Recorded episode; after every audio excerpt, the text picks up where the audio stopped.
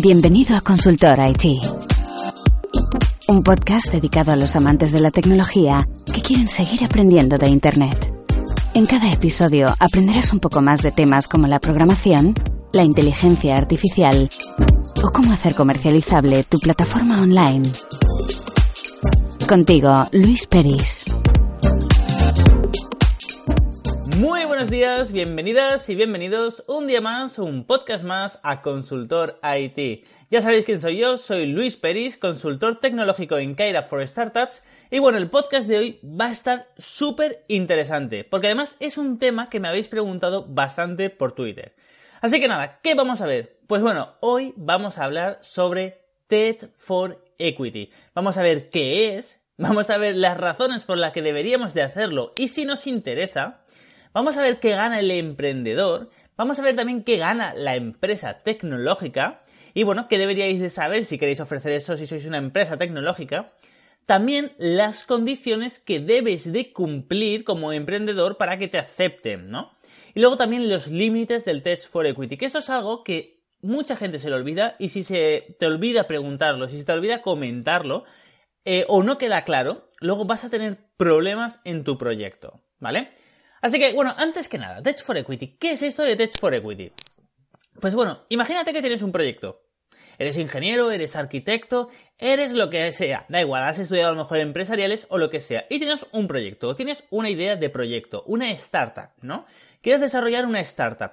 Pero claro, las startups justamente son conocidas porque tienen base tecnológica.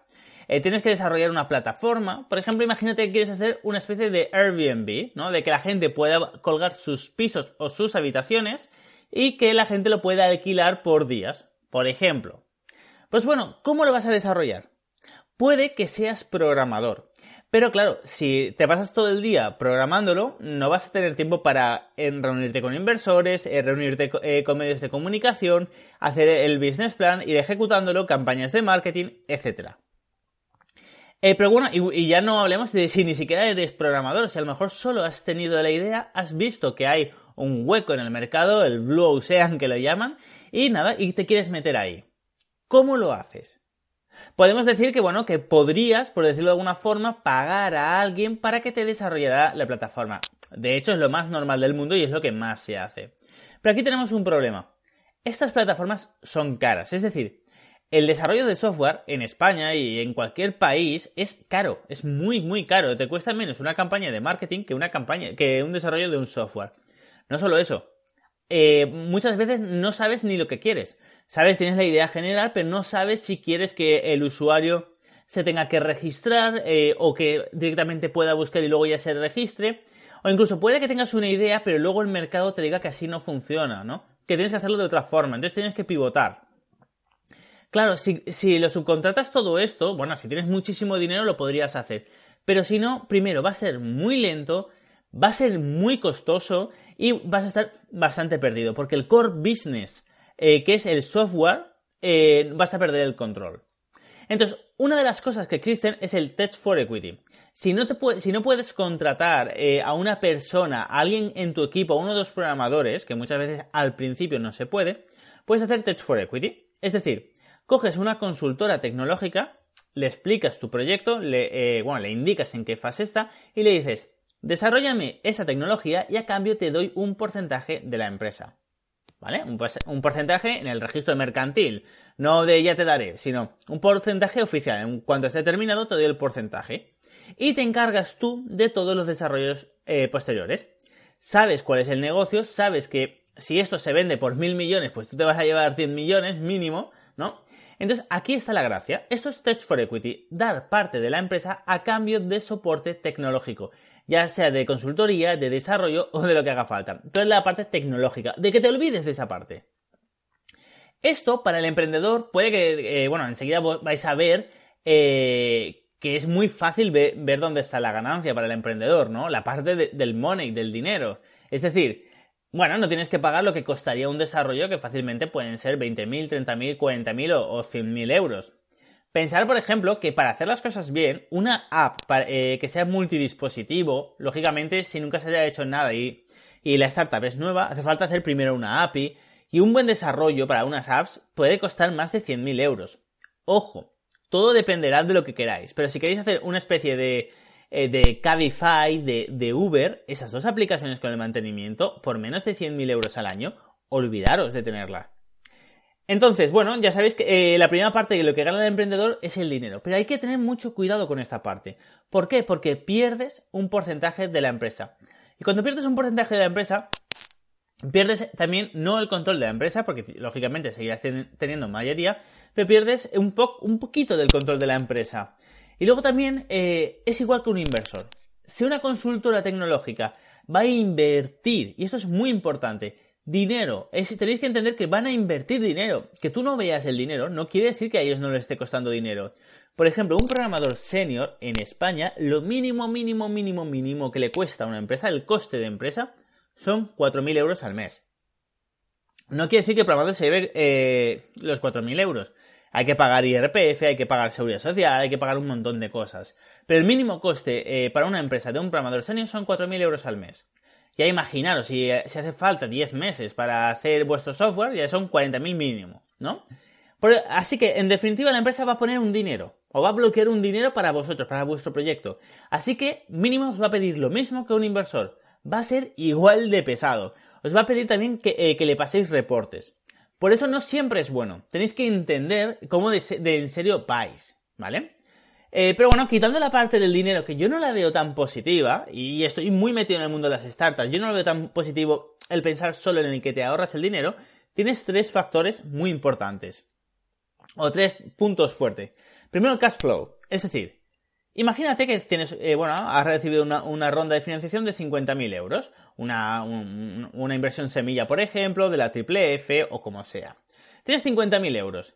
El software a lo mejor te cuesta de 15.000, 30.000 o 60.000. Da igual, ¿no? Imaginemos que cuesta solo 25.000 euros. Perfecto. Claro, si haces Tech for Equity, tienes 25.000 euros más para invertir en marketing, para hacer crecer tu negocio, hacer crecer la plataforma con nuevos usuarios, con nuevas adquisiciones, etc. Además, muy importante, si queréis hacer una nueva ronda de financiación, si queréis ir a una ronda de financiación seria, es más fácil que un inversor te invierta si tienes Tech for Equity que si no. ¿Por qué? Porque saben que el software ya va a estar cubierto. Únicamente te vas a tener eh, que centrar en el producto. Y ese es el tercer punto fuerte. Tranquilidad. Es decir, tú te puedes centrar ya en el negocio, ya está. Ya sabes que la parte, si has cogido una buena consultora, la parte eh, del software ya va a estar bien hecha. No tienes que preocuparte por contratar programadores, no tienes que preocuparte eh, por ver el estado en el que está, por la calidad, etc. De nuevo, siempre que lo, que lo hagáis con una buena consultora. Entonces, tener en cuenta que el dinero es lo de menos realmente. No es, ah, vale, qué bien, voy a tener, eh, o no me voy a gastar 25.000, sino que es, me voy a gastar esos 25.000 en marketing o en otra cosa. Voy a tener eh, más facilidad para conseguir inversores y también una tranquilidad de que me voy a enfocar en mi negocio y ya está. Pero bueno, por la otra parte, para las empresas, imaginaros que, como muchos de vosotros me escucháis, eh, bueno, tenéis una consultora tecnológica, que sé que muchos de vosotros de toda España, incluso de Argentina y de otros países, tenéis consultoras tecnológicas. ¿Es interesante hacer esto? Tech for Equity. Hay que tener mucho cuidado, porque si no tenéis mucho cuidado podéis quebrar. Pensar lo siguiente. Un proyecto enano, enano pequeño en cuanto a una startup, bueno, eh, que pueda tener hardware, software, da igual, eh, que, no sea una página web, ¿no? Algo bien hecho. Tres meses de desarrollo mínimo, lógicamente en los tres meses incluimos documentación, API, eh, todo muy bien desarrollado, con calidad, etc. Únicamente tres meses de desarrollo y luego 20 horas al mes, que no la semana. 20 horas al mes, que acaban siendo 5 horas a la semana de, mantenimiento, mínimo para el coste de la empresa, ya no es lo que le va a cobrar al cliente, sino el coste de la consultora por los trabajadores, mínimo son 16.500 euros. Mínimo, sin contar el ordenador del trabajador, vacaciones, eh, sin contar nada. O sea, mínimo pierdes o inviertes 16.500 euros en un proyecto pequeño. Claro, eh, tenemos que pensar realmente eh, que el 90% de las startups quiebran. Esto es algo que podemos traer a algún experto en las startups y, dirá que sí que es cierto, que el 90% o incluso más de las startups quiebran, pero hay que entender el por qué. Bueno, eh, lógicamente un inversor no va, no va a invertir en las startups que lógicamente no ve que vayan a funcionar. Así que las peores quiebran. Pero las que reciben financiación, pues seguramente pues no quiebren tantas, muchas se malvendan, es cierto, otras se vendan mejor, etcétera, ¿no? Pero bueno, 90% de las startups quiebran. Si cogemos 10 proyectos son 160.000 o 165.000 euros que tenemos que invertir. Eh, si eres una consultora tienes que tener mucho cuidado con esto, porque puede ser que inviertas mucho dinero y, bueno, y, quiebre eh, y cierra enseguida la startup y hayas perdido el dinero. Entonces, ¿quién lo puede hacer? Consultoras especializadas en startups, que hayan trabajado con startups, que hayan lanzado su propia startup. Importante, ¿qué ganan las consultoras? Un porcentaje de la empresa, ¿no? Diversificación de riesgos. Si esto lo hacemos con 3-4 startups, pues tienen tres, eh, porcentaje de 3-4 empresas. Una puede cerrar, otra puede venderse y otra puede ir muy bien, por ejemplo, y la otra nunca llegará a despegar a lo mejor. Así que bueno, ya sabemos lo que gana el emprendedor y lo que gana la empresa. Como veis aquí, la empresa, la consultora tecnológica, tiene muchísimos más problemas o tiene muchísimo más riesgo que el emprendedor. Pero sí, bien es cierto que el emprendedor no puede enseguida llegar y decir, ah, sí, yo, yo, eh, hazme esto gratis, ¿no? Hazme esto que te doy X porcentaje. Porque luego, como no cumpla una serie de condiciones, pues puede ir a juicio, le pueden denunciar y va a tener que pagar incluso más, ¿vale? ¿Qué condiciones se, debe, eh, se suelen pedir cuando alguien hace Tech for Equity? Yo, por ejemplo, en la empresa en la que estoy, en Kaira for Startup, eh, que es mi consultora tecnológica, eh, nosotros ponemos eh, que se cumplan tres de cuatro condiciones. Primero es, y estas condiciones que nosotros lo hacemos eh, eh, en nuestra empresa, son lo que está en el mercado. Yo no me lo he inventado. Esto sí que es cierto que yo me siento muy cómodo con ellas, pero es lo que van a pedirte los inversores, las incubadoras, las lanzaderas. Son las condiciones básicas. Primero, una empresa constituida. Una empresa constituida es una SL. ¿Qué es eso de que venga un autónomo? Que, yo no entiendo, ¿eh? y ahora hablaremos de, esa figura. Pero si viene un autónomo y me dice, sí, sí, yo te doy un porcentaje, ¿ya un porcentaje de qué? ¿De tu vida?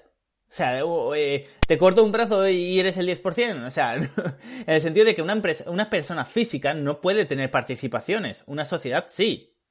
Entonces, si, te, si me vas a dar el 3%, 10%, 20%, tienes que ser de una forma jurídica que se pueda eh, dividir y que me puedes dar el 20% legalmente ante el registro mercantil. Luego eso es lo primero. Segundo, muy importante, tienes que tener métricas. ¿Vale? No, no es de, he tenido una idea, no, no, muéstrame métricas, un MVP, algo. Algo para que te crea, no de tengo una idea y quiero dinero y voy a ver que esto va muy bien, ¿no? Porque hay muchos emprendedores que enseguida creen que es muy fácil conseguirlo todo y no tienen experiencia. Por eso lo, tercero que pido es inversión SID ya eh, adquirida. Es decir, que no venga sin un euro yo no te voy a cobrar. Es decir, puedes venir con mil millones que yo no te voy a pedir ni un euro. Pero, bueno, yo, las empresas que hacemos eh, Tech for Equity. Pero tienes que haber hecho un SIT mínimo, aunque sea de 5.000 euros, ¿no? Porque si ya tienes una sociedad, ya tienes métricas, ya tienes 5.000 euros, por lo menos ya puedes empezar. Y ahora nos ocupamos nosotros eh, del resto. Luego algo muy importante es que el CEO esté a full time. Ya está. Es decir, porque también me han venido, que lo entiendo perfectamente y bueno, eh, eh, depende de las circunstancias de cada persona, ¿no? Me ha venido mucha gente que estaba trabajando y decía, no, no, sí, si haces esto y luego consigo dinero, pues dejaré el trabajo. Ya, pero entiende que yo no voy a poner 40.000 euros para que, eh, para que tú quizá dejes el trabajo si por otra parte consigues más dinero. No, entonces son cosas que cualquier inversor, más que nada porque yo sé que si no cumples esto, eh, los inversores y las incubadoras no te van a hacer caso, ¿no? Entonces, yo pido que se cumplan 3 de 4 de esas métricas. Y entonces ya, bueno, eh, a ver, luego hay, hay casos especiales, ¿no? De, bueno, no tengo la SL, pero la podemos constituir, etcétera. Pero es que más que nada porque si, si no cumples esto, yo luego no, eh, no podría ayudar a presentarte inversores. Porque es que no te voy a presentar a un inversor si ya sé que te van a decir que no, porque no cumples estos mínimos, ¿no? Entonces, no podéis ir a Altran, Everest, Accenture o a cualquier consultora tecnológica, ofrecerle esto sin cumplir este mínimo de condiciones, que a lo mejor no tenéis que cumplirlas todas. Yo digo 3 de 4 y a veces puedo hacer alguna excepción, ¿no? Depende del proyecto, depende de la persona, etcétera, y depende de la experiencia también, que es algo muy importante. Pero ninguna consultora seria eh, os va a hacer caso si no lo cumplís. Porque, por algo muy simple, porque eh, esto solo será al principio, luego hará falta una ronda de financiación. Y si no estás cumpliendo esto, no vas a conseguir la ronda de financiación, por lo que la inversión que, la consultora haga eh, se va a perder. Y si, eres nuevo, ¿qué pasa? Es decir, si eres nuevo en, el sector, quieres emprender por primera vez, mi consejo, es decir, y a lo mejor no quieres dejar el trabajo, tienes miedo, no pasa nada, si es que no pasa nada. Empieza con un socio, búscate un socio programador eh, que, bueno, que, te desarrolle, ir a medias e ir aprendiendo juntos. O sea, no se trata de de la noche a la mañana estar en una ronda de financiación, con techo for equity, media for equity, saliendo en la televisión, etc. A lo mejor falta experiencia si, si es la primera vez. No pasa nada, prueba con un proyecto, no te gastes dinero, coge un socio programador y entre los dos ir a por ello, aprender y a partir de ahí ya podéis empezar a moveros. Eh, muy importante, y esto es casi lo más importante, cómo distinguir una buena empresa o una buena consultora de una mala. Los límites. Esto es importantísimo. He visto startups que se han quedado sin dinero y que no han llegado a lanzar el producto cuando han tenido un test for equity por los límites. Es decir, por ejemplo, Tenéis una idea, lo del Airbnb que he dicho antes, ¿no? Es decir, que, bueno, una plataforma donde la gente pueda poner pisos y habitaciones y otra gente adquirirlos durante dos días. Vais a una, empresa, a una consultora y decís, hey, tengo esta idea, desarrollamela y te doy el 10%. Vale, ¿el 10% por qué? Por desarrollarte esta idea. Mm, está bien. Pero ¿hasta cuándo? ¿Hasta dónde? ¿No? Es decir, pongamos que valoras se te va la pinza, imagina, no hay métricas, no nada y ponemos un número redondo, 100.000 eh, o un millón de euros, va. Y ofreces el 3%. Da igual, da igual. Es un número, ¿no? O sea, un 3% de un millón son 30.000 euros. Entonces, la empresa lo que debería decir es, vale, yo confío en tu proyecto y yo te voy a desarrollar hasta que cubras 30.000 euros. Después ya no te voy a seguir desarrollando. Ya habré puesto los 30.000 euros. ¿Vale? Y esto es muy importante. Luego se te cobrará precio de mercado, un precio especial, etc. Esto es muy importante, ¿por qué? Porque claro, imagínate que le das el 3%, 20%, 70%, da igual. Y luego dices, no, es que ahora el mercado me ha dicho que hay que ir por aquí. ¿Qué es lo normal en el mundo de las startups? Claro, tú lo dices, tú dices, no, es que ahora el mercado me ha dicho que hay que ir por aquí y hay que cambiar la plataforma. Ya, pero el que está palmando la pasta es la consultora, no eres tú.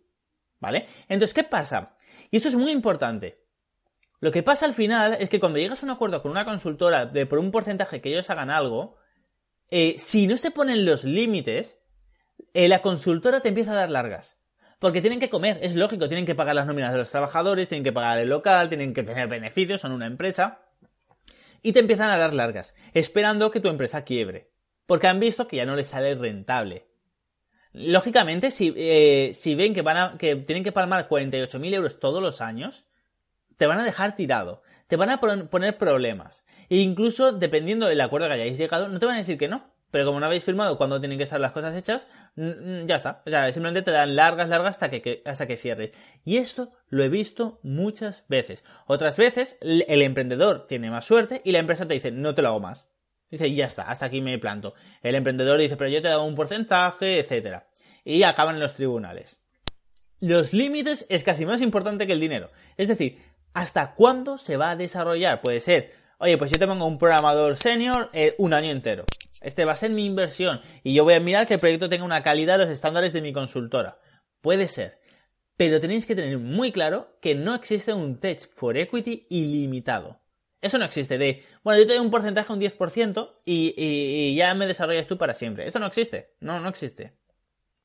Eh, más que nada también por otra cosa, y es que muchas veces eh, la mayoría de startups ya sabéis que quiebran, el 90%, y muchas otras veces es que el 10% de qué? De la facturación. Porque legalmente el 10% es de los beneficios que al final se hagan. Y las empresas los 5 primeros años no suelen tener beneficios. Por lo que al final eh, no tiene sentido eso de, un 10% para toda la vida. Así que pensarlo, si os interesa, pensar también el límite eh, que vais a poner y pensar el porcentaje que le vais a dar también. Y pensar lógicamente que, a ver, que Imaginaros que vuestra empresa vale 100, eh, un millón de euros y eh, vuestro software cuesta 30.000 euros. A lo mejor no es el 3%, porque ellos están asumiendo un riesgo. A lo mejor le tienes que dar más porcentaje porque el software se, eh, se sobrevalora por el riesgo que está asumiendo la consultora, que está invirtiendo, es un inversor al fin y al cabo. ¿Vale? Perfecto, pues nada, espero que os haya gustado esta explicación de qué es Tech for Equity y también ya, ya os lo digo por si alguien necesita, si alguien tiene alguna startup, eh, alguna idea o tiene alguna pregunta. En Kaira for Startup nosotros, por ejemplo, eh, ofrecemos este, este servicio. De hecho, somos de las pocas empresas en España especializadas en startups. De hecho, el nombre de la empresa es Kaira for Startups SL. Somos eh, de las pocas empresas especializadas en startups en España que además ofrecen Tech for Equity. Además, eh, tenemos nuestro software asegurado en un millón de euros, el software que nosotros hacemos. Tenemos un seguro con una compañía estadounidense, así que lo podemos decir tranquilamente. Incluso nosotros hemos tenido la suerte de haber participado, haber hecho Tech for Equity en una startup que, ha incluso vendido al gobierno de los Estados Unidos. Así que si tenéis cualquier pregunta, si tenéis cualquier duda que os pueda ayudar, yo encantado de hacerlo, de verdad.